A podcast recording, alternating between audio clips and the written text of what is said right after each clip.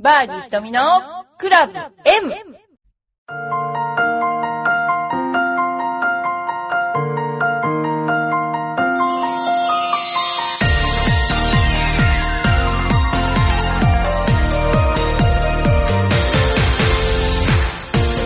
んにちは。サイバーエージェント行ってきました。えー、っとですね、サイバーエージェントジョン・ミジョンが2日目まで良かったんですけれども、私、ジョン・ミジョンに着くと、すごく彼女、すごくいいポーズをするんですけれども、やっぱり、もう、向かうところ敵なしぐらいだったんだけれども、最終日はなんか、さくらちゃんと、すごい応援団がいっぱいいて、だからなんか負けちゃったんですね。人数で負けちゃったっていうかね、なんか、そういう感じしましたね。応援の多さで、ちょっとがっかりしちゃったみたいな感じで。でも、ジョン・ミジョンのゴルフは、すごいなと思って見てたんですけれども、あの、それとあと今回のテレビ東京はですね、あの、インターネット放送っていうのをやったんですね。で、最初に、あの、放送時間長かったんですけども、まず最初にこう、えーラウンドレポーターと中野ちゃんの解説と、3人でまず同じブースにいて、で、えー結構選手が14番ホールまで行くぐらいまでかな、あのーお話をしてて、その後行ってきますみたいな感じで外に出て、それで、あの、ランドレポートをしながら、また帰ってきてただいまなんて言って、あのーやってた気楽な感じの、まあ、バーディー瞳のクラブ M よりちょっと真面目な感じで、あのーやってたら、すごいなんか、テレビ東京始まって以来の視聴率だったらしく、もうあのーすごく、あの初の試み、初でもないのかな、試みだったらしいんだけど、すごくね、良かったらしいです。で、私もあの、口がめちゃくちゃ滑ってですね、まあ普通はテレビ放送でいいのかなぐらいなところまで、まあちょっとやってですね、あの、すごい面白かったです。えー、それでですね、グッチさんからそのことについて、あのーお便りをいただいたので、えーちょっとご紹介したいと思います。グッチさん、ちゃんと聞いててくれたんですね。えーこんにちは、ひとみプロ、サイバーエージェントレディースネット放送を見ました。ネットだからなのか、ラジオと同じようなのに出大変面白かったです。そしたら、樋口久子プロの飛行機でゴルフに行くには思わず笑ってしまいます。えー、木戸プロが緑一色だったので、どこにいるかわからんかったっていうのを受けました。あの、調して地上波でもラウンドレポートしてほしいですけど、そうはいかないでしょうね。瞳プロの解説は面白いので、他の大会でもネット中継で出てほしいです。次回も楽しみにしているので頑張ってください。本当でも今回すごいなんか視聴率で、あのー面白かったって言ってくれました。ただ、かなりですね、方言が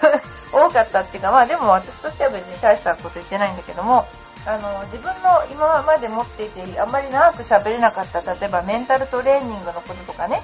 あの、そういうことを、えー結構おしゃべりすることができたので、よかったかななんて思っています。それでもう一ついただいて、グッチさんね、えー去年のサイバーエージェントレディースが開催された時は、まだクラブ M を聞いていませんでしたので、それほど印象には残っていませんが、今年は瞳プロの声がテレビで流れてくると思うとワクワクして緊張してしまいそうだったんですね、これ。ありがとうございます。去年はなんとか虫が大量に発生してよく知ってますね。予選はプリファードライじゃなかったでしょうか。そんな中で不動プロはそのルールを使わなかったと話題になったように記憶しています。使わんとそんなのにって思ってしまうのは僕だけではないように思いますが、瞳プロはいかがお考えでしょうか今年はプリファードライ一晩直ありましたし、海外のマスターズの5所からのプレーもありましたし、もし今年もプリファードライになったら神経質になるでしょうね。ということで、えっ、と、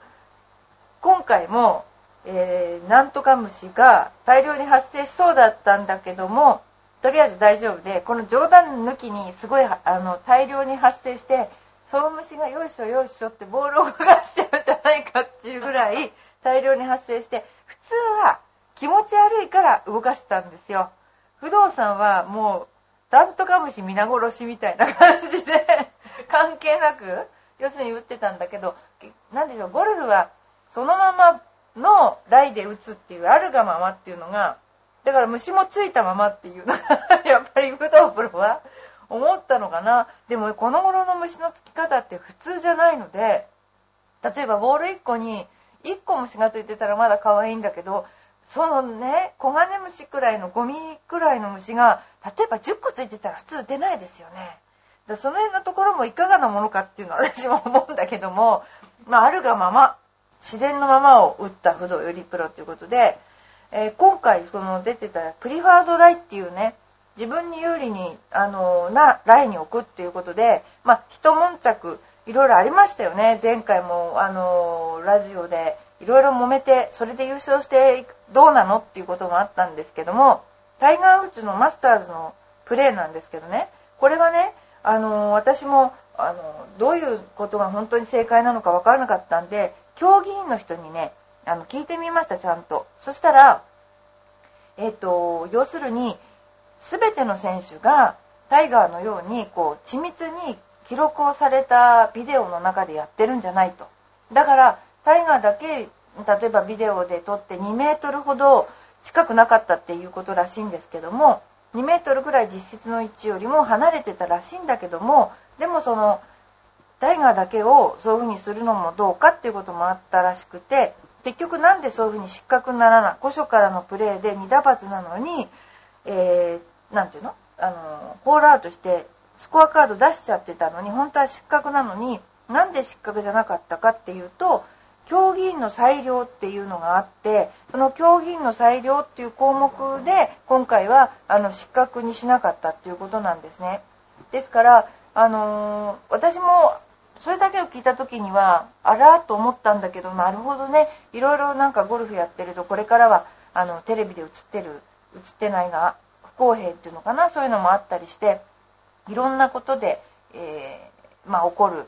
ことがあるでしょうね。ただやっぱりその、前回のことは、ただ単純に女子プロの件に関しては、えー、主語述語の問題で述語が書いてなかったと。ボールは吹いてよいしか書いてなかったと。いうことで、それはまあ完璧にあのミスはミスだったと思いますけどね、えー、そういうルールのことでした。ということで、私はあの、えー、ラウンドレポートをやってると、すごいいろんな勉強になって、あの上手な選手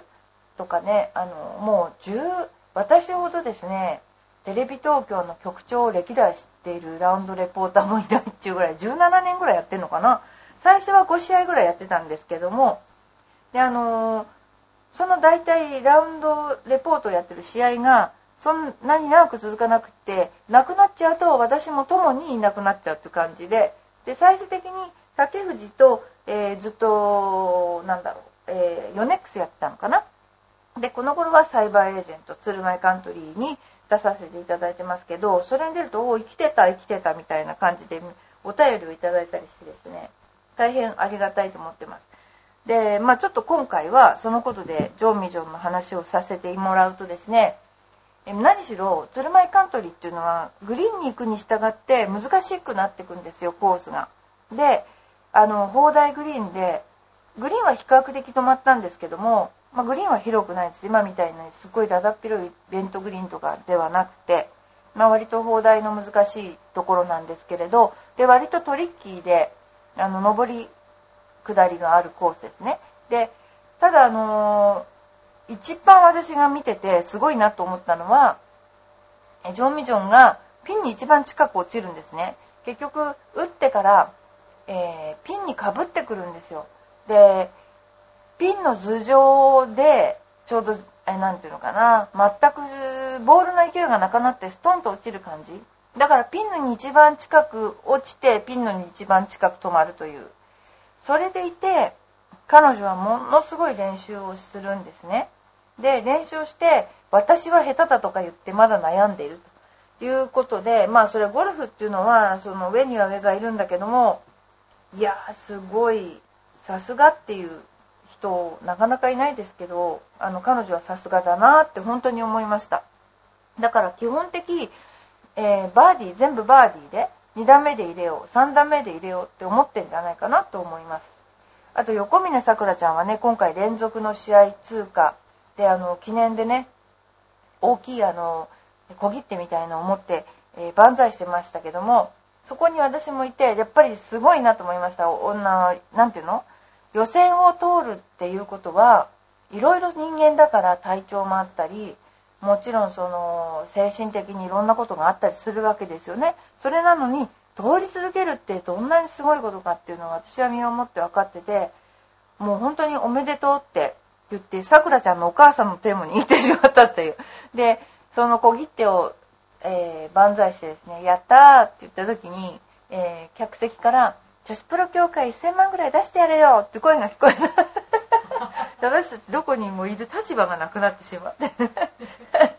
じゃあもうあの、寺沢理事、自分のポケットマネー出してやってとか冗談言ってたんだけど、でも本当なんか、あのー、面白かった、いい試合でしたね。いい試合でした、本当に。そんなことでですね、またお話ししたいと思いますけれども、今日はそんなサイバーエージェント、トーナメントの話ってすごくあの楽しいですよね。ですから、またまたちょっと続けてお話しさせていただきたいと思うんですけれども、そうそう、あの、私がそのトーナメントの、え中で言った数個の言葉でね、覚えてるのは、あの、自分が目立つ、目立つんじゃないんだけど、注目されるような洋服とか、そういうの着ましょうって話したんですね。っていうのは、あのうまい下手ではなくてですね、注目されるっていうこと、要するにギャラリーが注目するってことは、ぱその人を味方するっていうことですよね。味方につける。ギャラリーを味方につけるっていうのは、それは技術とかそういうことじゃなくて、その場の雰囲気をね、自分の方に持っていくっていう、すごい、なんでしょう。そういうのがあるんですよ、ゴルフって勝負だから。だから、あのー、ちょっとみんなと違うような雰囲気。まあ、右霊にするのももちろんのこと、そういうふうに、あの、することも勝負の一つの手段であると思います。で、やっぱりね、あの、正直言ってこの間女子と男子の試合を見て、で、男子の方が、あの、もちろん松山君が出て、すごく視聴率も高かったと思うんですけど、私優勝した選手のヒゲが入ってるのが嫌だったんですよ。もう個人的化してもらうと、おしゃれかもしれないけど、やっぱり、やっぱり良くないと思った。あのまあ、上司の鼻ピアスよりはいいかもしれないけど、でもやっぱりあのヒゲ面は良くないな。もうちょっとがっかりしましたね、この間は。で、あれをちょっとちゃんとヒゲを剃ってきてくれればよかったのになってちょっと思いましたけどね。まあまあ、すっごい綺麗に映っちゃうので、選手の顔なんかも、やっぱり要注意ですよね。女子プなんかやっぱ、つけまつげとかつけないとダメですよね。まあ、ほとんど結構つけてますけどね。えーで、なんかそういうことを言ったり、いろいろしていましたね。あとやっぱり、あとはね、スランプの選手はどうやって、原エリナちゃんとか今回、あの、良くなかったところを一生懸命頑張って、最初出た頃はすごく良かったんだけども、いっぺんスランプみたいになっちゃって、で、今回は最終組で回れたので、頑張れなんて思ってたんですけども、やっぱり大変ですよね。一回そういうふうにあの下がってまた出てくるっていうのはすごいことだと思うんですけどもやっぱりその若い選手に総じてやることってみんなセンスがすごいあるんだけどやっぱり自己流じゃないんだけどフォームに関してはちょっと一癖二癖あるですよねでそれを一癖二癖あるままいっちゃうかある程度少し直していくかっていうことで若林麻衣子ちゃんなんかは今っていうかまあ岡本さんの関係のジュニアはみんなねやっぱり理にかなったフォームに直そうとしてますけれども、やっぱり一回、原エニラさんもどっちかっていうと個性的なフォームだったんで悩んじゃったのかなと思いますよね。で、今は、あの、応援団すごいですけどね、りなちゃんの応援団もすごいですけども、えー、頑張ってあの復活してね、来たんですけど、最終日ちょっと打ってしまったので、やっぱりあの、3人で回るっていうのは、1人どうしてもね、外れちゃうんですよね。そういうなんかジンクスがあるんですね。で、ちょっと今回は調子悪かったんですけども、次回はね、頑張ってほしいと思っています。それでですね、またちょっとお便りを紹介したいんですけれども、これ面白そう。えまた、よいこママ、ありがとうございます。えっとね、ひとみさん、こんにちは。我が家には7歳の娘と2歳の息子がいますが、2人とも私や夫に全く似てない部分を持っています。例えば、私や夫は文系で読書が好きなんですが、7歳の娘は読者は漢字の書き取りが嫌いらしく宿題も100回行ってやっと1行書く程度です。なかなか根性座ってますね。また、私も夫も掃除が苦手なのですが、2歳の息子は片付けが好きらしく、家でも率先しておもちゃを片付けるし、保育園でも園児が脱いだ靴を全部揃えてしてる、えー、揃えたりしてるみたい。ひとみさんもお子さんが2人いらっしゃるですが、ご自分や旦那さんにない部分を持っていると思ったことありますか？めっちゃ思います、これは。あのー、この7歳のお嬢さんは、やっぱり理系だっていうことで、もうあの、いいんじゃないかと思いますよね。100回言ってやっと1回書く、この、着物座った 態度が体育会系かもしれないですね。えー、あとは、お掃除が大好きなこの2歳の息子さんは、きっとですね、あの、誰か亡くなったご親戚が、あの、あの、片付けに行ってやれよということで、あの、なんか、乗り移ったんじゃなくて、なんて言うんでしょう、こういうの、輪廻転生してらっしゃるんじゃないかと思ったりするんですけども、あの、どうしてこう子供って同じに育ててるのに違うんだろうなっていうのと、自分と全然違うんだろうなっていうのは思いますよね。あの、ほんと、うちも全然違いますよね。なんでこういう考え方するのかなって不思議に、あの、思ったりします。私にない緻密なものを持ってたりとか あの、本当ですね。私にない綺麗好きのところを持ってたりとかいろいろしますよね、子供ってね。あの、すごいなと。でもうちの主人にもないところだとそれは私は思っていて、どうして2人似てないおかしいっていう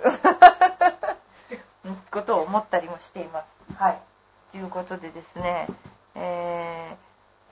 ー、バーディー瞳はですね、なんかやっぱりこの間もラウンドレポートに行って、バーディー瞳のクラブ S にした方がいいんじゃないかとですね、言われましたですね。どっちかっていうと S じゃない、中野明プロに散々言われました中野明プロはね、学習院なんですね。お嬢さんなんですけどね、彼女は私より2個下で、当時はですね、慶応とか学習院とかお嬢さんの学校が強くて、学生時代ですね。でもあの、それよりも私の行ってた専修大学というですね、質実合憲の学校がやっぱり一番強かったんだけども、えー、そういう学校が違っても当時はなんか先輩後輩がすごく厳しくて、未だに中野明さんは私に席を譲ろうとしてですね、先輩先輩席を、あの、どうぞおかけくださいとかいう、そういうね、なんか私も先輩に対してそうですけど、なんかそういうのがありますね。それから、2013年度の年間獲得賞金ランキングが5月5日現在でですね、佐伯美希さんが今1番になってますけども、えー、森田理香子さんが2番、横峰さんが3番、ジョン・ミジョンが4番、そこで堀夏香さんが5位、で、6位に比嘉、比嘉さんもとてもいいゴルフしてましたね、この間。で、7番がテレサ・テンじゃなくテレサ・ルーさんですね。この人もなんか、いい選手いっぱい出てきましたよね、本当に。あと若い選手も結構出てきて、あのー、私が知っている、そうですね、娘と同年代ぐらいの若い選手が今回も10人くらいいたかな。で、すごいみんな結構思い切りゴルフしていい成績を出してましたね。これからが楽しみだなと思うし、逆に言ったらもうその本当の意味での世代交代が来たというふうに思っています。そう、名前を言うとですね、成田美鈴でしょ？それからこの間出たのでは、あの、もう金田さんとかはもう逆に言うと中堅どころになってしまって、成田美鈴さんでしょ？それから、あの、落ちちゃったけど、酒井さんとか、え小楠さんとか、あとはそうですね、セレナちゃん、何セレナさんだか忘れちゃった。えっ、ー、と、すごくね、多いですよ、そういう人が。ですから、あの、頑張ってほしいなと思っています。それではバーディー姫のクラブ M ですけれども、えー、また、えっ、ー、と、来週は、私はですね、今週、実はですね、京都に行っています。なぜか、なぜか。京都におりますね。あの、葵祭りの時期ですよね。いい時期ですよね。皆さん、あの、いい時に京都で遊んでるなっていうのを大間違いで。仕事で行ってますからね。ということで、また来週もバーディー瞳のクラブ M、あの、聞いてください。それでは、さようなら。